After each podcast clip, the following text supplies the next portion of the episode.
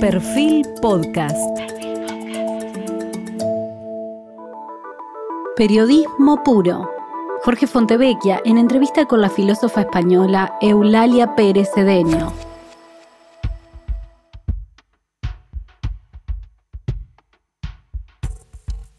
Bienvenidos. Hoy estamos con la filósofa española que se dedica a la investigación en ciencia, tecnología y género. Me refiero a la profesora Eulalia Pérez Cedeño. Eulalia nació en 1954 en Arcilla, protectorado español de Marruecos. Se licenció y doctoró en filosofía en la Universidad Autónoma de Madrid. Fue profesora en la Universidad de Barcelona y luego en la Universidad Complutense de Madrid. En 1988 realizó una estancia de investigación en la Universidad de Cambridge y allí fue cuando comenzó a investigar sobre la antigüedad y las mujeres, lo que dio origen a iniciarse en los estudios de género. Inició su investigación en lo que actualmente se conoce como estudios de ciencia y tecnología y género en el año 1989 y cuando ingresó a la Universidad de California, Berkeley, en el año 1994, ya llevaba publicado varios trabajos sobre dicho campo. Es la impulsora del Congreso Iberoamericano de Ciencia, Tecnología y Género, que se realiza alternativamente en España y en un país iberoamericano. Fue catedrática de Lógica y Filosofía en la Ciencia, eh, de, perdón, de Filosofía de la Ciencia en la Universidad del País Vasco, hasta que se incorporó en el Instituto de Filosofía del Consejo Superior de Investigaciones Científicas, que es una agencia gubernamental española similar a la del CONICET aquí en nuestro país. Ha escrito infinidad de artículos académicos, varios libros, entre ellos se destacan Las mentiras científicas sobre las mujeres, Cartografías del cuerpo, Ciencia y Género, y fue ganadora del premio Eduardo, Eduardo Charró de la Cooperación Científico-Tecnológico Regional del año 2022. Se encuentra en Argentina porque la Facultad de Filosofía y Letras de la Universidad de Buenos Aires le acaba de entregar un diploma honoris causa que coincide con el decimonoveno Congreso Internacional de la Asociación of Women Philosophers, o sea, de las mujeres filósofas, que se celebró por primera vez en América Latina este año.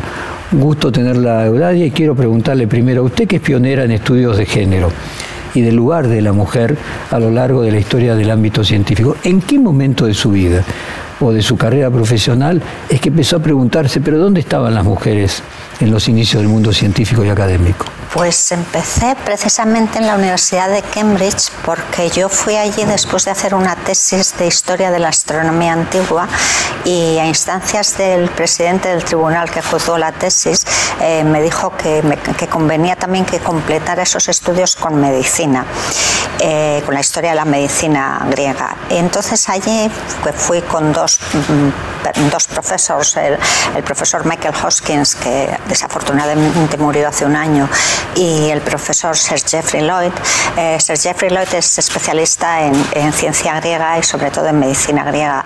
Y me planteó un problema muy interesante, que era el problema de las mujeres eh, que no podían ser tratadas por los médicos por cuestiones de pudor y eh, pues el médico tenía que fiarse de lo que ellas decían o de lo que decían las matronas o las comadronas que eran las intermediarias. Entonces, claro, las mujeres griegas casi en la inmensa mayoría y casi en todas las épocas, porque hay, que, hay matices, pues eran eh, menores, menores en todos los sentidos, ¿no? no solamente de edad.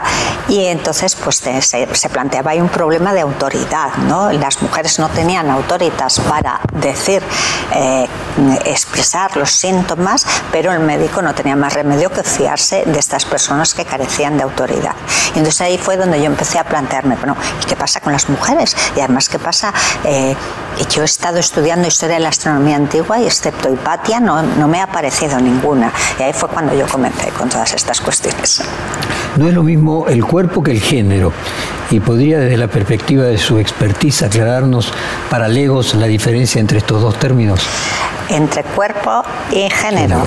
Bueno, el género es es algo muy complejo porque tiene muchos aspectos diferentes. Hay identidad de género, hay, hay simbolismo de género, hay muchas cosas, pero sí, dicho un poco rápidamente, son eh, las, el género es, esa, ah, es el comportamiento, las normas que nos dicen cómo debemos comportarnos en virtud del cuerpo que tenemos, es decir, en virtud de si somos hombres o somos mujeres.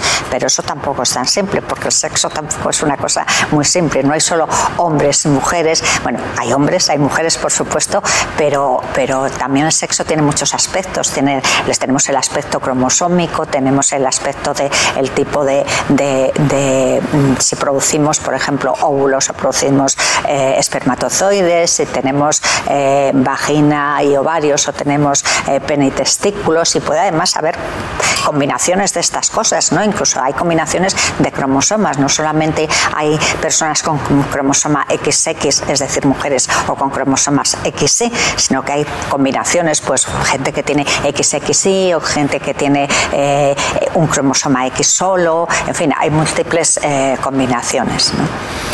Para empezar por los conceptos, le pido una breve definición sobre el concepto de estereotipo de género y también cómo se transmite ese estereotipo de generación tras generación. Pues los estereotipos son ideas preconcebidas y prejuiciosas que tenemos sobre grupos, grupos identitarios o, incluso a veces sobre grupos, sobre razas también o etnias y en concreto los de géneros pues son los que tenemos sobre las mujeres en este caso. ¿no? ¿Cómo se transmiten? Muy de, de muchísimas maneras. Eh, por ejemplo, a través de la familia. Los padres y las madres tenemos expectativas de cómo deben comportarse nuestros hijos o hijas, pero también, por ejemplo, en la escuela. La escuela eh, retransmite a través tanto del currículum principal como del currículum oculto, pues transmite una serie de ideas también acerca de los comportamientos de niños y niñas, ¿no? Tenemos la, la idea esta vieja de que las niñas no sirven para las matemáticas, pero los niños están mejor dotados que ellas, ¿no? Pero también se retransmiten entre los propios niños y niñas, porque eh, eh, las niñas y los niños no quieren ser el bicho raro y entonces se intentan conformarse, adecuarse a lo que la mayoría de sus iguales espera de ellos. Y por supuesto los medios de comunicación, ya que estamos en un medio de comunicación y son bastante responsables de, la transmisión de estos estereotipos. ¿no? Claudia, ¿cuánto ha discriminado la ciencia a la mujer a lo largo de la historia con estudios morfológicos del cerebro y del físico, justificando inferioridad o limitación para determinado tipo de tareas y pensamientos? Pues muchísimo, a lo largo de toda la historia de la ciencia, eh, incluso cuando, bueno, desde Aristóteles, por ejemplo, ¿no? Aristóteles ya decía que la mujer es un hombre mal engendrado, por ejemplo, ¿no? Y, y hay que tener en cuenta que además toda la biología aristotélica es la que fundamenta todos los estudios biológicos de Occidente hasta el siglo XVIII prácticamente, 19. Luego tenemos ahí un montón de, teorías y de estudios supuestamente científicos que en su momento lo eran, ¿no? Pues aunque están llenos de prejuicios ¿no? y de sesgos, pero pues como estos estudios que se basaban en el, en el aspecto del cráneo, en fin, hay muchísimos, ¿no? Y es muy interesante porque, por ejemplo, yo, bueno, yo mantengo, y muchas más otras personas aparte de mí, que los valores que tenemos las personas que nos dedicamos a la investigación, también valores que no tienen por qué ser necesariamente la búsqueda de la verdad o la búsqueda de evidencias, es decir, factores que diríamos estrictamente científicos, sino los valores que tenemos políticos, ideológicos, incluso económicos y por supuesto en nuestro caso feministas, pues intervienen a la hora de hacer estos estudios. Y entonces, pues claro, estas personas pues que se han basado en el tamaño del cerebro, cerebro o en, el, o en la forma del cráneo, ¿no? Para hacer una serie de vamos a llamarles teoría para ser benévolos, ¿no? Eh, acerca pues, de, las diferencias entre mujeres y hombres, pues eh, las han hecho con esos prejuicios, esas ideas, esos valores, en este caso androcéntricos, en este caso sexistas, que tenían sobre hombres y mujeres. Pero es interesante como, por ejemplo, eh, a, a, finales del 19 y principios del 20 surgen una serie de mujeres, mujeres educadas, pero mujeres con ideales igualitarios, que se empeñan en demostrar, además empíricamente, que esas ideas preconcebidas son falsas y hacen pues una serie de estudios y trabajos para demostrar esto. Pero esto se hasta nuestros días. Hoy en día están muy de moda los libros estos, ¿no? De eh, las mujeres no saben leer los mapas, por ejemplo, ¿no? Que están llenos de, de prejuicios de este tipo y entonces hay, hay grupos de mujeres, en este caso de neurocientíficas, pues que trabajan precisamente para erradicar ese tipo de prejuicios desde la, desde la propia ciencia. ¿no? Y Eulalia, ¿cuál es el problema de los estereotipos en los géneros? ¿Cómo afectaron el desarrollo de las carreras de las mujeres en la ciencia? Si, por ejemplo, el ambiente también afecta estos estereotipos de género. Eh, se refiere, ¿Te refieres al desarrollo o al, Claro, al desarrollo de las carreras de las mujeres en la ciencia, concretamente. Sí, pues ha afectado mucho porque, por ejemplo, este, este viejo estereotipo de que a las mujeres se les dan peor las matemáticas que a los hombres, eh, pues ha hecho que muchas mujeres no opten por carreras científicas. Eso afortunadamente está revirtiendo, eh, hemos, gracias a que se han hecho acciones positivas para evitar este tipo de cosas y para convencer a las niñas, bueno, o, indicarles que, que este, esto no tiene por qué ser cierto, porque además sabemos de hecho que no es cierto, porque hay muchos estudios que indican que las niñas y los niños son igualmente eh, aptos para, para, estas, para estas disciplinas. Pero claro, todos estos estereotipos que mencionábamos antes en las familias, eh, por ejemplo, el no tener, el no tener eh, mujeres que sean modelos de referencia en estas carreras, pues hace que las niñas y las jóvenes pues decidan no, no dedicarse a eso porque no se ven ahí, ¿no? Pero, pero bueno, mm, eso a poco a poco se ha ido revirtiendo. Hoy en día sabemos que en la mayoría de los países el porcentaje de mujeres haciendo ciencias es muy elevado, excepto en las ingenierías, que no conseguimos que pasen del 26 al 30%. Y hay casos además eh, muy interesantes con respecto a cómo eh, lo simbólico influye en, este, en, acercarse a una carrera o no. Por ejemplo, en, España una cosa que sucedió fue que la informática, se, cuando fue carrera universitaria, era licenciatura o grado, se diría ahora en informática. En el momento en que pues, eh, el porcentaje de mujeres que había en ese momento estudiando esta carrera estaba en torno al 40%, 40 o 45%. En el momento en que pasó a denominarse ingeniería informática bajó drásticamente. En estos momentos está en el 15%, porque las mujeres no se ven como ingenieras y la sociedad no las ve como ingenieras tampoco. Luego también influye una cuestión económica también. Por ejemplo, en matemáticas también ha sucedido una cosa muy interesante en España. Hace como unos 15 o 20 años, en concreto le puedo hablar del año 2009, donde yo hice un estudio sobre la situación de las astrónomas y astrofísicas en España y tuve que ver eh, cuando, cuál era el porcentaje de mujeres que estudiaban matemáticas y que se licenciaban en matemáticas, porque es de donde provenían mayoritariamente también de física, las astrónomas y astrofísicas. Estaban en el 49%. ¿Qué ha pasado? Eh, que en esos momentos la salida de las personas que hacían matemáticas era fundamentalmente la enseñanza, o bien primaria o secundaria o universitaria. En los últimos años el porcentaje de mujeres ha bajado en matemáticas. ¿Por qué? Porque ahora las, personas que tienen licenciaturas en matemáticas son muy preciadas en el mercado laboral toda esta cosa de la, ciencia de datos y todo esto, pues lo que quieren son matemáticos y entonces las mujeres se están retirando. El premio Nobel sería un fiel reflejo de este sesgo cultural. Ha sido otorgado a 894 hombres y solo 60 mujeres. Y no todas de ciencias. Sí, sí, eso es, espectacular lo, de, lo del premio Nobel. ¿no? Es, eh, pero bueno, creo que es un reflejo de, los sesgos que tiene nuestra sociedad todavía. E incluso últimamente que, los jurados de los premios Nobel se hacen cruces, como decimos nosotros, y, bueno, intentan... Eh, compensar un poco estas, estos desequilibrios, pues no, no, es que no hay manera. Y no es porque no haya mujeres, porque en estos momentos, por ejemplo, en biología, en todas las ciencias biomédicas, el porcentaje de mujeres en la mayoría de los países es elevadísimo. Y mujeres punteras, mujeres que han hecho grandes aportaciones. Lo hemos visto con las vacunas de COVID, por ejemplo. ¿no? ¿Y qué sesgos, si usted alcanza a percibir en algo tan emergente como la inteligencia artificial, hay entre hombres y mujeres?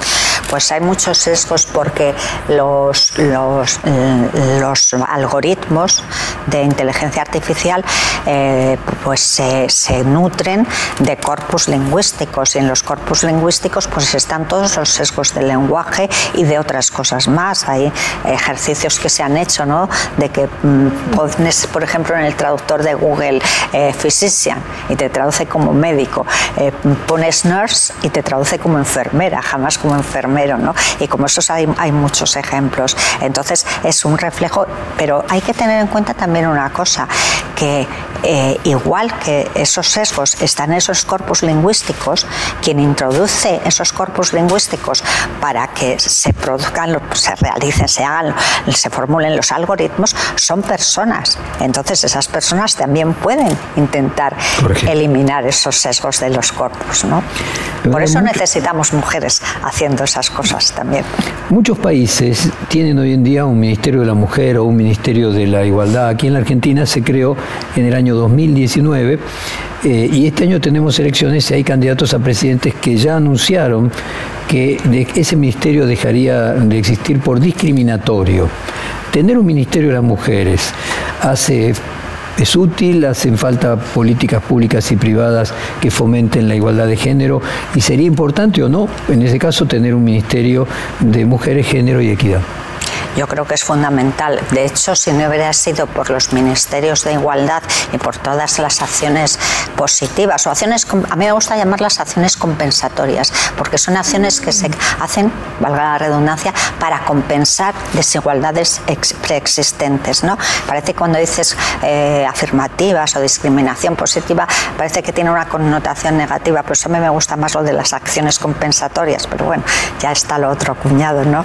Eh, y yo creo que gracias gracias a, estos ministerios, a estas acciones compensatorias, se ha podido avanzar muchísimo en los últimos 30 años, por ejemplo. Si no, habría sido muy, muy complicado llegar a donde estamos ahora. Y desde luego, como yo digo siempre, retroceder es posible, porque este, este, esta idea, eh, este, estos avances ¿no? de estos grupos que quieren eliminar el ministerio de, o los ministerios de igualdad o los planes de igualdad, no digamos ya los planes contra la violencia de género machista eh, en aras de que eso es discriminatorio. No, aquí es cuestión de que hay unos grupos que tienen unos privilegios y otros grupos que no tienen privilegios. Entonces hay que hacer algo para que esos privilegios no sigan aumentando entre los grupos que ya los tienen y para que por lo menos se compense con los grupos más discriminados y más vulnerables. ¿no? Usted me daba datos de España, déjeme darles algunos de aquí de Argentina. En la década del 70 en la Argentina las mujeres representaban 75% del alumnado en las carreras informáticas, mientras que hoy solamente el 18%, o sea, algo parecido a lo que usted contaba. Y el problema no es solamente la discriminación que sufren las mujeres en ese ámbito, sino que a consecuencia de lo que los programadores, en su mayoría son hombres, los productos generados están hechos desde la perspectiva, podríamos decir, hegemónica masculina y por tanto representan solo una parte de la, de la población. Me gustaría una reflexión, usted ya la hizo en el caso de España, que fue poner la palabra ingeniero, pero me parece que va más allá de poner la palabra ingeniero porque se redujo del 75% al 18% en carreras informáticas de todo tipo. Bueno, eso tiene que ver un poco con lo que yo he dicho antes también de los aspectos económicos, o sea, hay y del prestigio. Hay una ley eh, sociológica que dice que a mayor prestigio, menor número de mujeres y que a mayor número de mujeres las carreras se desprestigian. Y eso es lo que está pasando con este tipo de, carreras.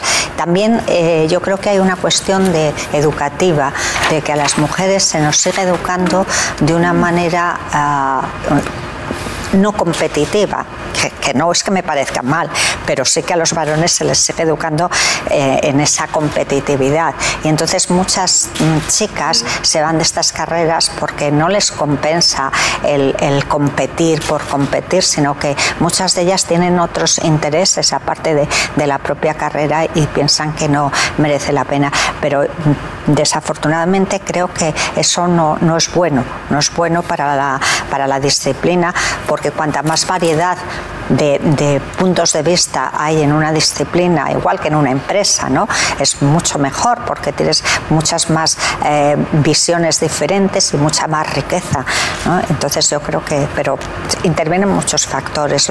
el económico también creo que es importante. Aquí en la Argentina, justamente en el área de informática, existen algunos colectivos femeninos como, les digo entre comillas, la de las de sistemas, por ejemplo. Es uno de esos colectivos que trabajan para visibilizar y potenciar la participación de las mujeres, cis mujeres y trans y personas no binarias en la industria. Hay otro que se llama Chicas en Tecnología. ¿Conoce usted estas comunidades eh, y a priori supone que pueden ayudar en algo? Pues yo creo que sí, porque desde luego si no, si no se establecen grupos que puedan más o menos presionar o hacer acciones de visibilización, creo que es muy difícil que se puedan cambiar estas cosas. Yo no conocía, secas en tecnología sí que había oído hablar de ellas, de la otra no, pero creo que hay en España hay parecidas y creo que es muy importante que se formen estos grupos.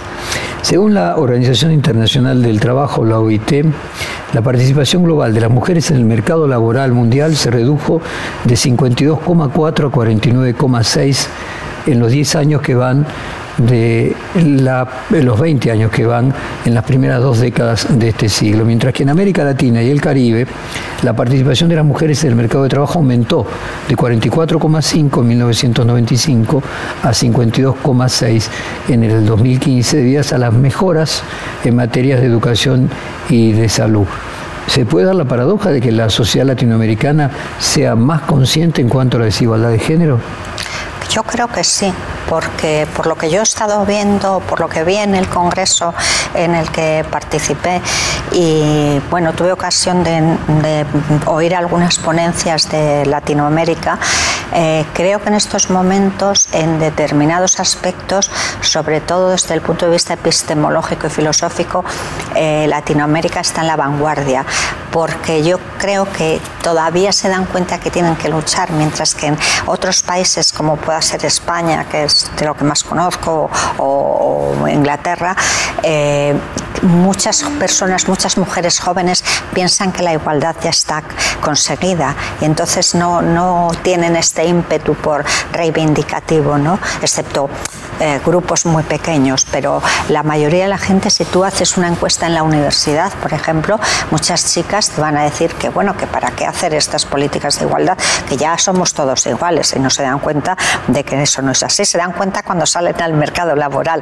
¿no? muchas de ellas. Me quedo pensando, em, pensaba en la CLO eh, y cómo en la construcción de una sociedad fragmentada no hay más proletarios y capitalistas, sino distintos grupos, y en esos distintos grupos para construir lo mismo, la representación de los de abajo, eh, había que unir distintas injusticias, la económica de clase, la de género, la de raza. Me pregunto si puede tener que ver, conjeturando juntos, con que en Latinoamérica la injusticia económica y la desigualdad económica es aún mayor y que pone de manifiesto entonces de manera más marcada que en Europa la desigualdad de género.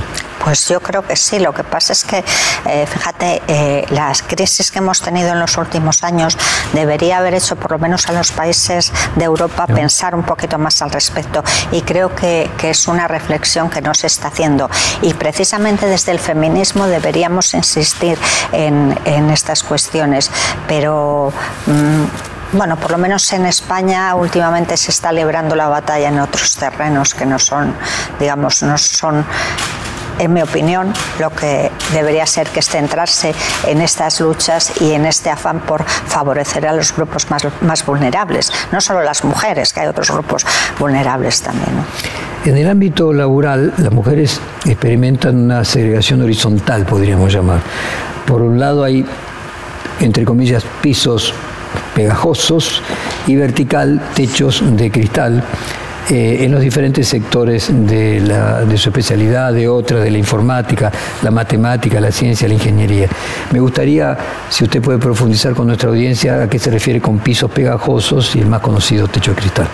Bueno, pues es algo muy sencillo, es que las mujeres, por mucho que se esfuercen, pues eh, se encuentran con que hay un asfalto que se derrite y que las mantiene en el suelo y que no las permite subir a los niveles más altos del escalafón, pues pueda, ya sea en la universidad, ya sea en una empresa, eh, ya sea en, el IBEX 32, por ejemplo, ¿no? donde apenas hay mujeres en las empresas del IBEX. ¿no? Y, el techo de cristal pues alude a lo mismo, solo que en este caso en vez de que te mantengan aquí es algo que tienes que no ves, pero que te va a impedir seguir más adelante, más arriba. ¿no? Eh, es, es algo que está en todos los niveles, ¿no? en, todas las áreas, mejor dicho. Lo podemos ver en, en, la academia, en la universidad, lo podemos ver en las empresas, pero lo podemos ver, por ejemplo, en el mundo de la música. ¿Cuántas mujeres directoras de orquesta hay, por ejemplo? ¿no? O sea, es, es algo que se, desafortunadamente está en todas las áreas si la participación de las mujeres en la economía mundial se equiparara con la de los hombres, el aumento del Producto Bruto Mundial sería de 26%, según un estudio que hizo McKinsey, eh, mientras que en todas las regiones no hay la misma oportunidad de aumentar el Producto Bruto Interno si se logra la igualdad entre hombres y mujeres o sea, reduciendo la, brecha de género. En el caso de América Latina y el Caribe, el aumento sería un mayón, sería 34%. Eh, ¿Cree que también esto puede estar eh, relacionado con la mayor conciencia de la problemática de género en, en, América Latina respecto a Europa y que nuevamente los problemas económicos ponen en mayor evidencia otro tipo de vulnerabilidades? Yo creo que sí, pero creo que también hay que hacer una correlación con la cuestión de género, ¿eh? porque eh, quiero decir que es algo más bien, yo lo vería más como una co-construcción, porque también las, las desigualdades de género aquí son seguramente mucho más, más amplias que, por ejemplo, en Europa. ¿no? Eh, quiero decir, a lo mejor no en nuestro, en nuestro, en nuestro estamento, en nuestro estatus económico y social, pero si vas a, a las, a a los más desfavorecidos, a, grupos, digamos, marginados o a grupos con una... Allí directamente el matriarcado es la norma, lo mismo que sucede en Brasil. Exacto. O sea, mujeres madres solas. Exacto. Jefas de hogar solitas. En, España, por ejemplo, hace poco tuve, no recuerdo por qué motivo, ver cuáles eran, el, cuál era el porcentaje de, de, hogares eh, donde solo había un monoparentales con femeninos. Monoparentales, efectivamente, el 92% de los hogares monoparentales en España están regidos por mujeres, el 92%. Claro, mm, tenemos, digamos, un supuesto estado del bienestar que lo están desmantelando, pero hasta ahora teníamos un estado del bienestar que nos permitía o que permitía a esas personas pues tener una cierta ayuda, por lo menos tenemos eh, cobertura sanitaria, eh, además hasta hace poco en casi todas las comunidades autónomas teníamos salud universal, es decir, una persona migrante tenía derecho a, ser hospitalizada, a, recibir eh, ayuda sanitaria, aunque no fuera, aunque no estuviera legalmente, entre comillas, como de legalmente, claro, ¿no? Y, y eso se está desmantelando poco a poco por esta ideología neoliberal, mm, ultra neoliberal, yo la llamaría, que está destruyendo el estado del bienestar en, en nuestro país si no hacemos algo rápidamente. Y otro dato, solo 29% de los investigadores del mundo son mujeres, ah. pero en Argentina este número ascendía al 52,6 en el año 2015, representando un número muy elevado para la región según datos de la propia UNESCO. ¿no? ¿Encuentra alguna particularidad respecto de las mujeres argentinas en comparación con las de otros países de Iberoamérica? Yo creo que tiene que ver con el prestigio que tiene la, investigación en cada país y con lo que gana una persona que se dedica a la investigación. Entonces, eh, los hombres suelen irse a, a, profesiones que estén mejor remuneradas que las mujeres. Y, y, entonces, por eso ellas ocupan esos, esos lugares. ¿no? Pasa, por ejemplo, en India, En India hay un porcentaje de investigadoras muy elevado, pero ahora va a cambiar, porque ahora como se está haciendo esa revolución tecnológica tan, tan tremenda ¿no? en, en India, pero, pero hasta hace poco a mí, por ejemplo, me sorprendía la cantidad de mujeres investigadoras tener en un país donde ni siquiera la educación es obligatoria, ¿no? Y había muchas, pero tiene más que ver con, con esa cuestión y también hay que ver qué investigadoras son. Por ejemplo, en India son mujeres de clase alta o media alta, mejor dicho, ¿no? Y yo creo que tiene que ver eso con el prestigio de la investigación en cada país. ¿Qué rol desempeña la familia, la escuela, por ejemplo, en el tema de elegir carreras afines con informática, matemática, ingeniería? Un, papel muy importante porque sabemos por estudios realizados que el papel, o sea, el que una mujer, una chica, tenga padres con estudios, sobre todo madres, eh, las anima más a, esas carreras que, si no tienen eh, padres, digamos, educados, padres y madres, ¿no? En los dos. y, tiene mucho, mucho se dio la educación universal eh, a partir de Sarmiento, que fue un presidente argentino y director de escuelas, que le había traído las famosas maestras bostonianas a fin del siglo XIX. Ahora, cuando uno analiza la educación elemental, eh, su enorme mayoría son mujeres, mientras que en otras áreas no. Eh, como si estuvieran predestinadas a un trabajo pedagógico, pero en un rol de educadoras con un techo, ¿no? Eh, educación primaria y secundaria como máximo. ¿Eso se dio en España también? Sí, exactamente lo mismo. Y tiene que ver una vez más con el prestigio y con el papel que se, con, cómo se nos educa a las mujeres, que se nos educa en el cuidado. Entonces, claro, los, las mujeres que están de maestras en el jardín de infancia o en primaria, eh, no solamente enseñan, también cuidan, ¿no? Entonces yo creo que tiene que ver, y tiene que ver mucho con el prestigio y también con el sistema de entrada a esos, a esos estamentos. Porque, por ejemplo, no sé cuál es el sistema en, en Argentina, pero en España el acceso a, en el caso de las, de las escuelas públicas, el acceso es a través de unas oposiciones absolutamente, mm, bueno, no, absolutamente no, porque nada, nada puede ser absoluto, pero pero bastante neutras, porque las reglas del juego están prefijadas de antemano. Entonces se sabe cuáles son los criterios que se van a aplicar para que una persona apruebe una plaza, saque una plaza en primaria, en secundaria, etcétera. ¿Qué pasa? Que eso en la universidad ya no es así, porque en la universidad no siempre están claras las reglas. Ahora sí que hemos conseguido en España que haya unas agencias de evaluación que de una manera bastante aséptica e-, evalúan el currículum de las personas y que las habilita para entrar en las universidades. Pero luego son las propias universidades, los propios departamentos quienes deciden quién entra al final o no. Y ahí los criterios no están tan claros. Ahí entran mucho la cooptación, entras mucho pues el que conozcas a las personas del tribunal o te conozcan a ti. Al capital relacional. Exacto. En términos, eh, en términos sociológicos. Eh, quería volver a las acciones compensatorias.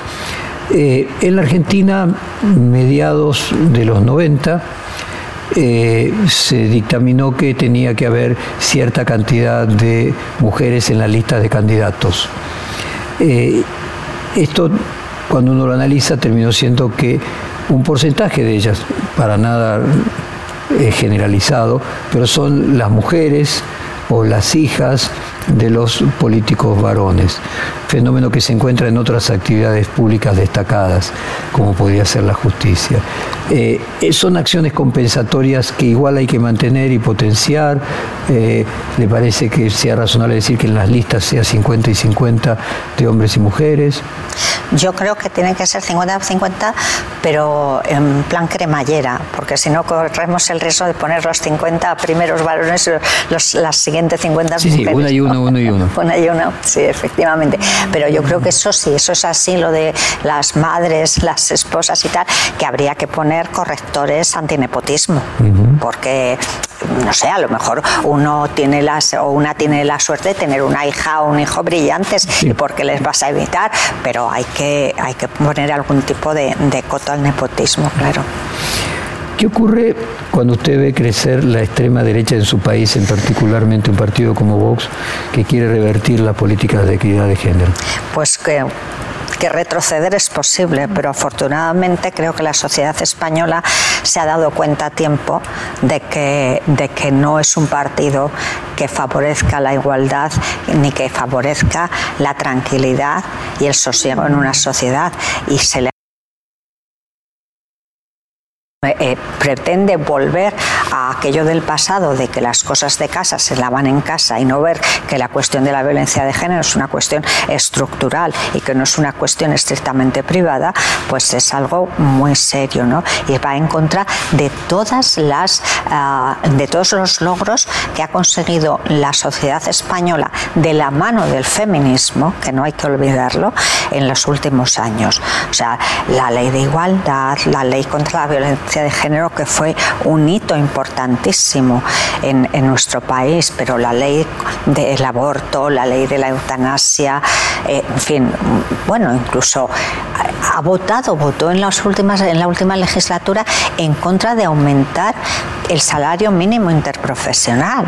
O sea, es que es algo completamente o, en contra de la reforma laboral que ha permitido que miles y miles de trabajadores y trabajadoras que estaban en una situación precaria, yo conozco gente que tenía contrato en, enseñanza de lunes a viernes, el viernes les daban, les daban de baja y les volvían a contratar el lunes porque se ahorraban la, escuela correspondiente, se ahorraba dos días de, de salario. Entonces, es la reforma laboral, que ha sido buenísima porque ha evitado este tipo de cosas, pues también votó en contra. Entonces, está en contra de todo lo que va a favor de la, de la sociedad y sobre todo de los grupos minoritarios, no digamos ya de las comunidades LGTB y trans, etcétera, etcétera. En fin, y por cierto que es una cosa que eh, le ha costado, el ir en contra de la comunidad LGTBI le ha costado bastantes votos, porque esto es una cosa ya muy normalizada en España, igual que el matrimonio eh, eh, igualitario. Y entonces ha habido mm, personas, me consta, personas de derechas que se han sentido muy molestas con ese discurso de odio de Vox contra estos grupos. Sí, se utilizaba el lenguaje inclusivo. Eh, de manera reactiva, también como campaña de partido de derecha, como en su caso de su país, el Vox. Sí, es muy divertido porque lo llevan, eh, bueno, divertido entre comillas, ¿no? Pero lo llevan a tal extremo que violan las propias reglas de la Real Academia de la Lengua Española. Por ejemplo, el término presidenta está aceptado, si no recuerdo más mal, desde el siglo XVIII en el diccionario. Y ellos empeñan a la presidenta del Congreso de los Diputados en llamarla presidente. Entonces, eh, sí, lo están utilizando así para, para molestar sobre todo a, las personas y, utilizándolo eso como un arma más. ¿Está de acuerdo con Judith Butler que plantea que la temática de género no puede pasarse de largo si no se tiene en cuenta el contexto interdisciplinario involucrando políticas que afectan a la vida cotidiana de las personas? Hombre, por supuesto, es que es fundamental y además es una de las cosas de las que ha hecho eh, bandera el feminismo, todo lo que es el contexto y todo lo que uno de los conceptos fundamentales del feminismo es el conocimiento situado, es decir, el conocimiento y cualquier otra cosa no es algo que se da en abstracto, se da en un tiempo, en un lugar y además además en unas relaciones entre unos con otros, que no siempre son las mismas, porque la relación que tenemos entre nosotros hoy puede ser una, pero puede, puede variar dentro de una semana, dentro de un mes. Entonces, si no atendemos al contexto en el que se dan nuestros problemas, no podremos solucionarlos. Estoy completamente de acuerdo. Organizaciones como New Gendering Networks eh, cobran importancia día a día en el mundo. ¿Cómo funcionan? ¿Cuál es el aporte para detectar sesgo de género en las investigaciones científicas? bueno, es un grupo muy interesante de neurocientíficas que lo que hacen es luchar contra una nueva ola de sexismo que se basa en todas las, las, las instrumentaciones estas que hay de entomografías cerebrales, etcétera, etcétera, eh, para mm, hablar de o, o volver a incidir en que hay cerebros más masculinos y cerebros femeninos. Entonces estas mujeres se han reunido, son mujeres de muchos países muy diversos y una de las cosas que hacen es analizar eh, muy seriamente eh, los pseudoestudios científicos, porque además los propios neurocientíficos no están de acuerdo, pero se ha popularizado esa literatura, como lo de eh, los hombres vienen de Marte y las mujeres de Venus, este tipo de cosas que han hecho Bensendín o, o Cohen, Barat Cohen y demás, que, que, es, que, es, luego lo que cala en el imaginario de la, de la gente común. Y ellas, desde una perspectiva y desde una metodología muy seria, están luchando contra este sexismo estableciendo y fundamentando metodologías eh, científicas serias que además han llevado, por ejemplo, a, a, descubrimientos muy interesantes como por ejemplo el mosaicismo cerebral. O sea, no se puede hablar de un cerebro masculino, un cerebro femenino, sino que hay como una especie de continuum donde sí, a lo mejor tenemos en un punto un cerebro, diríamos típicamente masculino, aunque no se sabe muy bien qué es eso, y en el otro típicamente femenino, pero luego hay toda una serie de, modalidades y de, y de como decir, de, ensamblajes ¿no? que pueden llevar a, que, es, que dan, mm, eh, digamos, modelos, por así decirlo, cerebrales muy, muy diversos. Usted dijo, al poner las gafas de género, ves las cosas de otra manera. Me gustaría que nos explicara cómo funcionan las simbólicas gafas de género. Bueno, eso lo único que quiere decir es, entre otras cosas, que por el hecho de ser mujer no vas a ver las cosas de otra manera.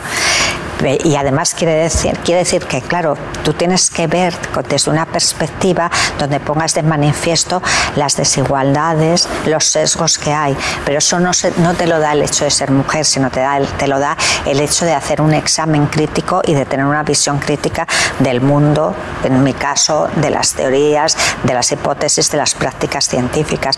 Y eso es muy bueno, el, usar la metáfora de las lentes o de las gafas de género, porque eso significa que los hombres también se pueden poner esas gafas y construir un nuevo mundo porque necesitamos a todos, necesitamos no solo a las mujeres, sino también a los hombres. Quiero volver sobre el tema si quienes padecen otro tipo de injusticias son más conscientes, están más alertados de injusticias en otros planos. Por ejemplo, quien sufre en mayor proporción injusticia económica es más consciente de la injusticia de género o de la injusticia de raza. Pero eh, yo insisto en lo de antes, que creo que en muchos casos van muy unidas. Por ejemplo, lo que hablábamos de los, de los hogares monoparentales.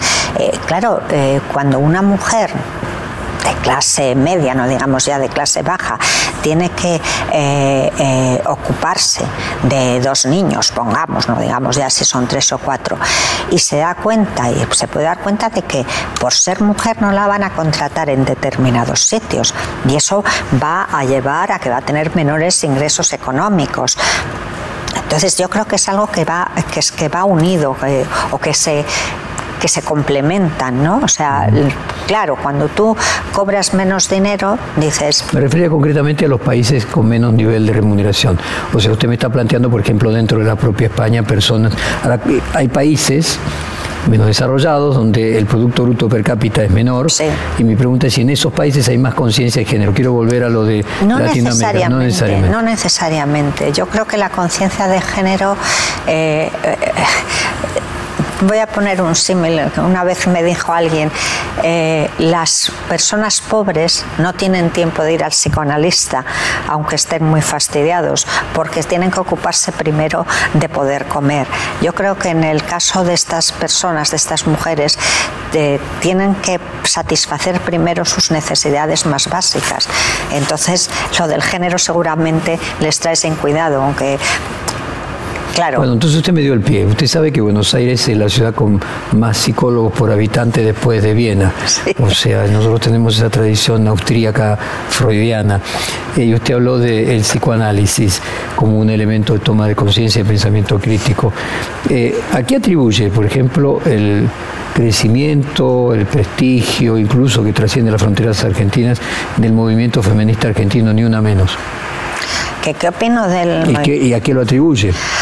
Bueno, yo ¿Será creo el que... psicoanálisis como Mm, usted no, decía? No creo que tenga que ver. Yo creo que ha sido un- una explosión y no se ha dado solo en Argentina, se ha dado en muchos otros países, también de Latinoamérica, en Perú, por ejemplo, en, en- en Uruguay un poquito menos, en España ha sido también tremendo. ¿no? Yo creo que ha sido el hartazgo de ver los crímenes impunes que se han cometido eh, contra las mujeres. Bueno, el caso de México es brutal, por ejemplo, ¿no? Los feminicidios que hay en México, creo, no sé si se pueden equiparar a los A que lo hay. mejor tenemos un narcisismo localista, provinciano. Eh, el Ni Una Menos no tiene un- una potencialidad mayor de la que ha tenido en otros países movimientos similares. Aquí en Argentina no lo sé, la verdad es que no se lo puedo decir porque, porque no, no he hecho digamos, un estudio. Sí que lo he seguido porque me ha interesado y sé que ha sido muy potente, muy potente. Ahora vemos especialmente entre los jóvenes mucha más flexibilidad con el género, pero también en algunos casos regreso a tradiciones. Eh, por ejemplo, en el caso de los partidos de extrema derecha, eh, hay mayor proporción de jóvenes. Eh, resulta una contradicción ahí entre que por un lado una parte de los jóvenes son más flexibles, tan deconstruidos los varones y que por el otro lado al mismo tiempo hay un mayor porcentaje de jóvenes que ascriben a las ideas de los partidos de derecha. Yo creo que tiene mucho que ver quizá con esa deconstrucción del, de, lo- de la masculinidad que se ha hecho y que no se encuentran, no encuentran su lugar, no saben. Es decir, antes estaba muy claro, si tú eras un hombre, lo que tenías que hacer, lo que se esperaba de ti, eso ha cambiado mucho. Y entonces yo entiendo que muchos jóvenes se sienten inseguros y adscribirse a una ideología que le dice cómo tiene que ser, cómo tiene que comportarse y que no le plantea ningún problema porque no, le, no tiene por qué reflexionar al respecto, pues los Ahora, es culpa nuestra, de las, digamos, las personas de izquierdas, el hacerles pensar y en hacerles pensar críticamente en esas cosas. Otra forma de concebir colectivos vulnerables tenía que ver con la dominación colonial. Usted nació en Marruecos bajo el protectorado español, es obvio que en el caso de Iberoamérica eh, fueron todas colonias eh, ibéricas. A su juicio, o, española o portuguesa, eh, ¿hay algo en el concepto de colonialismo que quede de reminiscencia, que tenga algún punto de contacto con esta vulnerabilidad de género? Mm, Sí, claro. Quiero decir, eh, bueno, yo siempre digo que si hay un colonialismo brutal es el que tenemos las mujeres con el patriarcado, ¿no? O sea que eh, sí, yo creo que tiene mucho que ver, ¿no? Y además ten- hay que tener en cuenta además que, que, que todo lo, lo malo en ese sentido que tenía la, la- la metrópolis se pasó a las colonias, ¿no? O sea que sí que... O sea que habría una metáfora, digamos, en Sí. esa actitud. Eh, ¿Qué se hace frente al avance de los movimientos antigénero? Pues luchar todo lo que podemos, porque y ahí por eso yo creo que es muy importante involucrarnos en la política, porque creo que es la única forma de, de pararlos, ¿no? Eh, hay que luchar, hay que defender nuestras leyes eh, y bueno, yo claro soy bastante teórica, no me dedico a la política excepto en un breve lapso de tiempo, pero creo que como ciudadanas y ciudadanos tenemos que ser muy conscientes de lo que puede pasar y, y luchar y apoyar a esos partidos y a esos movimientos que están luchando contra este avance de la ultraderecha. En la Haya se, se celebró recientemente el 19 Congreso Internacional de la Association of Human Philosophers aquí en Buenos Aires. ¿Qué nos podría contar como corolario de este congreso? Bueno, creo que es un congreso muy importante. eh, y el congreso en sí ya es muy importante, pero el hecho de que se haya celebrado en Buenos Aires es todavía más importante por dos motivos. Primero, porque eh, es la primera vez que se realiza es en un país latinoamericano. Se había realizado antes, por ejemplo, en España, pero es el, segundo motivo, porque es muy importante, es que en esta ocasión se ha conseguido que una asociación internacional donde el inglés es el idioma predominante, se ha conseguido que ese congreso se hiciera casi en su totalidad en español aquí en Buenos Aires. Eh, creo que es un hito importante porque tenemos que reivindicar nuestra lengua. Nuestra lengua eh, es, es la, la segunda lengua más hablada como materna en todo el mundo después del chino. Mm. Y nos hemos dejado arrebatar, eh, digamos, esa, esa primacía por el inglés. no me voy a meter ahora en eso porque hay muchos factores que, que han intervenido, pero creo que, que, es importante. Nosotros hicimos hace muchos años, precisamente con colegas eh, latinoamericanos, un programa que se llamaba Pensar en Español, donde uno de los hitos es una enciclopedia de pensamiento iberoamericano, donde participan intelectuales de, ambos lados del Atlántico y es toda íntegramente en español. Yo creo que el hecho de que este, eh, este congreso se realizara y que el 90% de las ponencias fueran en español ha sido algo muy importante que nos va a servir para reivindicar nuestra lengua como una lengua de intelectual, una lengua de producción intelectual, una lengua también de activismo y una lengua que al fin y al cabo debemos defender todos.